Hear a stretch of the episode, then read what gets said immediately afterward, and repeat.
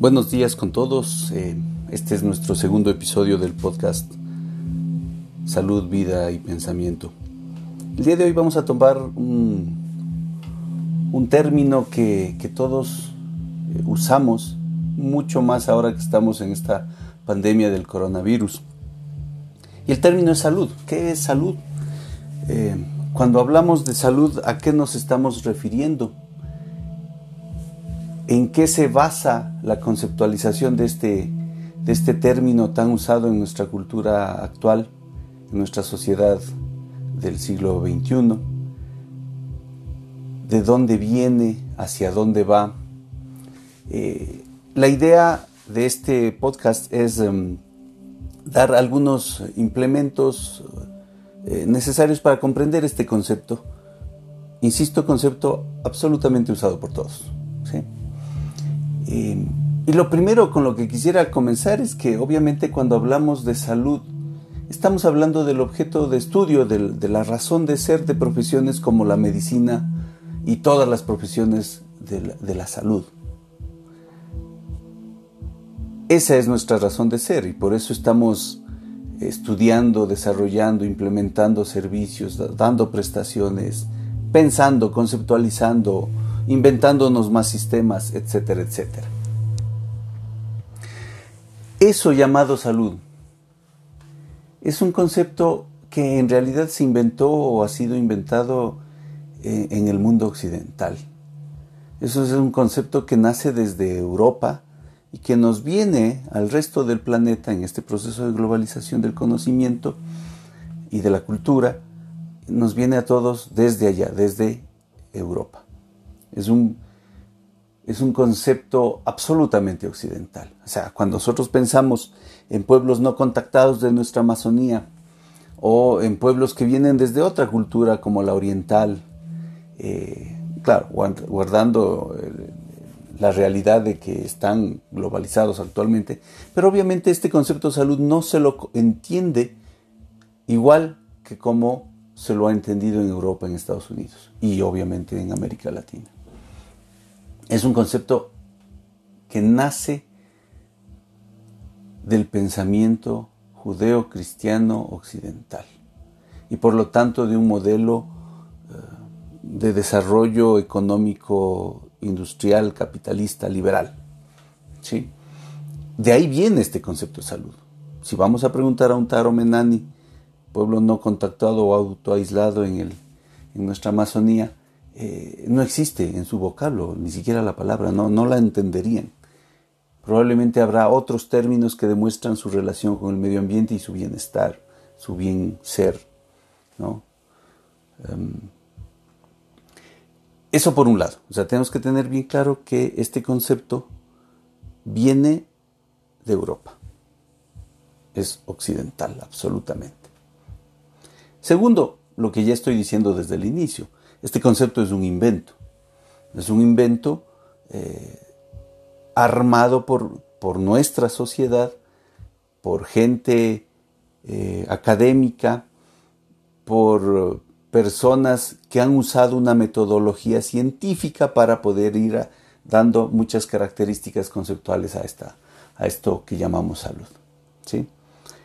Por lo tanto, debo recalcar, esto es un invento, esto es un invento un invento que nos sirve muchísimo a nosotros como prestadores de servicios de salud y, que además eh, sirve muchísimo para poder vivir la realidad en el siglo XXI. No nos olvidemos que es de salud de lo que hablamos cuando estamos hablando de la pandemia del coronavirus.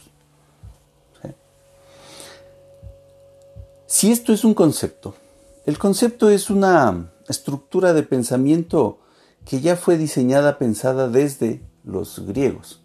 Es una estructura de conocimiento, por eso le llaman estructuras semánticas, porque además de conocimiento son de palabra, de lenguaje, de comunicación, que en realidad están estructuradas en nuestro cerebro.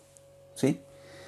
Em, cuando yo hago el proceso de conceptualizar cualquiera de las cosas que yo quiera conceptualizar, cualquiera de los conceptos que uno usa a diario en la vida, en general hace, hace cuatro operaciones mentales que las voy a, en este programa las voy a decir rápidamente, pero que en otros programas de podcast vamos a irlos desarrollando mucho más eh, a profundidad. Generalmente cuando uno conceptualiza, hace cuatro operaciones mentales. Generalmente lo primero para conceptualizar algo es diferenciarlo de algo. ¿Cómo lo diferencia? Por ejemplo, siempre diferencia uno de algo que es muy parecido. Voy a poner un ejemplo. Uno diferencia o sabe que es un lápiz porque sabe al mismo tiempo que no es un esfero. O sea, si ven, ese es un proceso de diferenciación. Y claro, uno puede diferenciar porque caracteriza, por características que tiene el lápiz, que lo hacen que no sea un esfero. Y el esfero tendrá otras características, ¿no? Pero los dos son instrumentos de escritura que nos sirven para poder eh, graficar cosas en un papel. Entonces, si ven que los dos conceptos, lápiz esfero, son parte de otro concepto. Ahí hay tres operaciones. He diferenciado, he caracterizado y he supraordinado. Cuando yo analizo el concepto lápiz, claro, hay tipos de lápices. Hay lápices de continente, o sea, su, su estructura es de madera, pero todos los lápices tienen como característica que tienen una mina de grafito. Por el tipo de mina serán gruesas, delgadas, medianas de 0.5 milímetros, de 0.7, no importa. O serán más oscuras o más claras, HB, 3H, qué sé yo. Entonces, si ven, hay tipos de lápices del concepto que yo estoy analizando. Por lo tanto, he hecho otra operación mental que es infraordenar. Esto es clave para poder ir entendiendo el concepto salud. Porque el concepto salud, como su nombre lo indica, es un concepto. Eh, ya sabemos que el concepto viene desde Europa y se ha ido desarrollando paulatinamente desde la Edad Media. ¿sí? Hay muchos investigadores que han estado analizando a la salud y en, ese entorno a la medicina, como por ejemplo Michel Foucault, que es un historiador que analiza eh, históricamente los procesos eh, de medicalización de la sociedad y las relaciones de poder que eso conlleva. ¿sí? Y claro, él ha ido analizando, como muchos otros, cómo se ha ido transformando este concepto de salud hasta ser lo que ahora eh, existe o, o usamos. Eso, el primer punto, el concepto de salud, que ha ido mutando y se ha ido construyendo paulatinamente en el mundo occidental hasta ser un concepto mundialmente aceptado por todos, ¿verdad? Por eso existe la Organización Mundial de la Salud. Lo segundo que tenemos que entender es que cuando yo conceptualizo algo que tiene un trasfondo de metodología científica para poder construirlo como verdad, eh, puede existir y pueden coexistir dos o tres conceptos de lo mismo. Y eso es lo que pasa con salud. O sea, yo puedo entender a la salud em, como un proceso en donde una célula y sus sustancias no funcionan adecuadamente y por lo tanto producen patología. Entonces ahí está una lógica de, una célula que funciona bien, fisiología, y, cuando funciona mal, fisiopatología. Todo esto que estoy diciendo, las personas que estudian eh, salud eh, me van a entender adecuadamente. Pero esta lógica de entender hacia la salud es una lógica absolutamente biológica. O sea, se basa en las ciencias biológicas. Y por lo tanto, eh, arman una, un concepto que lo podríamos llamar como el concepto clásico. Voy a reducir porque en realidad hay un montón. Pero me parecen estos los más importantes. Un concepto clásico, un paradigma que además me parece que es eh, el hegemónico, es el que ahorita todos usamos, ¿verdad? Cuando yo entiendo al coronavirus, lo entiendo como una infección producida por un virus que tiene una estructura, que tiene eh, características que lo hacen que se una al, cuerpo, que produzca un proceso inflamatorio, que y bla, bla, bla, bla, bla. Y entonces comienzo a entender eh, el coronavirus desde esta lógica de salud, en donde estar sano es no estar enfermo. Por lo tanto, los que no están enfermos están sanos. Pero esa explicación es absolutamente biológica. ¿sí? Si esto fuera cierto, habría muchas enfermedades, cierto en el sentido de ser lo único, como explico la realidad, ¿no? Si esto fuera cierto, existen muchísimas enfermedades que yo podría haberlas desaparecido del planeta solo um, organizando bien este mal funcionamiento, destruyendo lo que, lo que provocaba todo este mal funcionamiento. Por ejemplo, el, virus. Voy a poner un ejemplo. Eh, la tuberculosis. La tuberculosis es producida por una bacteria, una micobacteria, eh, que ya es conocida desde hace mucho tiempo, desde el siglo pasado, y en el que se ha invertido muchísima investigación para, para hacer eh, sustancias químicas, fármacos, que le maten. Pero, mm, pero en realidad de terapias únicas, dobles, triples, cuádruples, en donde se ataca con todo a esta tuberculosis, hasta el momento no logramos erradicar del planeta. Y me suena que algo parecido va a pasar con el coronavirus. No, no se va a poder erradicar totalmente. Claro, cuando yo analizo eso y quiero entender a la salud, me estoy dando cuenta que no solo la explicación biológica me construye el concepto. El concepto desde la explicación biológica no me explica todo. ¿no? Este concepto biomédico eh, no me logra explicar todo. Claro, cuando analizo la tuberculosis, yo tengo que poner otros datos, otras variables. Generalmente la tuberculosis se da, no generalmente, pero muy frecuentemente se da en personas de bajos recursos eh, económicos, con problemas de, servicios eh, básicos de higiene, con problemas de, eh, de domicilios no adecuados donde vive mucha gente, eh, con problemas de que, por último, no, como los medicamentos son tan fuertes, producen, producen efectos colaterales, dejan de tomar la medicación, ¿verdad? En los años 80 el ingreso del HIV y del SIDA eh, provocó que haya muchísima resistencia en pacientes con tuberculosis. Y entonces todas estas cosas que se van dando eh, hacen que siga existiendo la tuberculosis hasta el siglo XXI. Y, va nos va a seguir acompañando por más tiempo. Entonces queda claro que ese concepto biomédico no me logra explicar todos los procesos que se están dando. No se, no se logra explicar todo lo que se está pasando. Entonces, eh, desde los años, después de la Segunda Guerra Mundial, con la Carta de los Derechos Humanos, con la, con la construcción de la Organización Mundial de la Salud como parte de la ONU, em, ya se fue pensando que debía haber otros conceptos. Y entonces ahí sale el clásico concepto que dice que la salud es un estado de bienestar completo, biológico, psicológico, social, ¿verdad? que no es una enfermedad, que no es una enfermedad, eh, que no es el no tener enfermedad. O sea, que no es, ¿qué significa eso? Que no es el otro concepto, el de sano es estar enfermo. ¿sí? Claro, de aquí nacen las dos corrientes clásicas que han venido peleando eh, académicamente, ¿verdad? Y también expresado en estrategias de salud y en servicios de salud, como son el paradigma biomédico de la salud y el paradigma biopsicosocial o integral de la salud, donde yo puedo meter muchos más, eh, muchos más eh, escenarios, muchas más esferas, ¿no? como eh, la espiritual, la ecológica, etcétera, etcétera.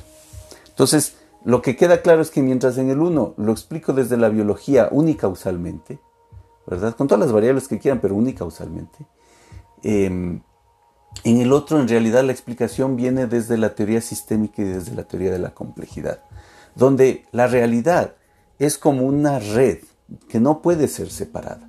Cuando viene un problema de salud, aquí ya no le llamamos enfermedad, cuando viene un problema de salud, el problema de salud me viene completo, me viene con, su explicación biológica, celular, micro, con su explicación, pero, pero, pero no puedo separar que eso se está dando en un paciente que tiene nombre y apellido, que sufre, que, que disfruta de la vida, que come, que tiene necesidades en una familia que vive en una comunidad, que vive en una sociedad planetaria.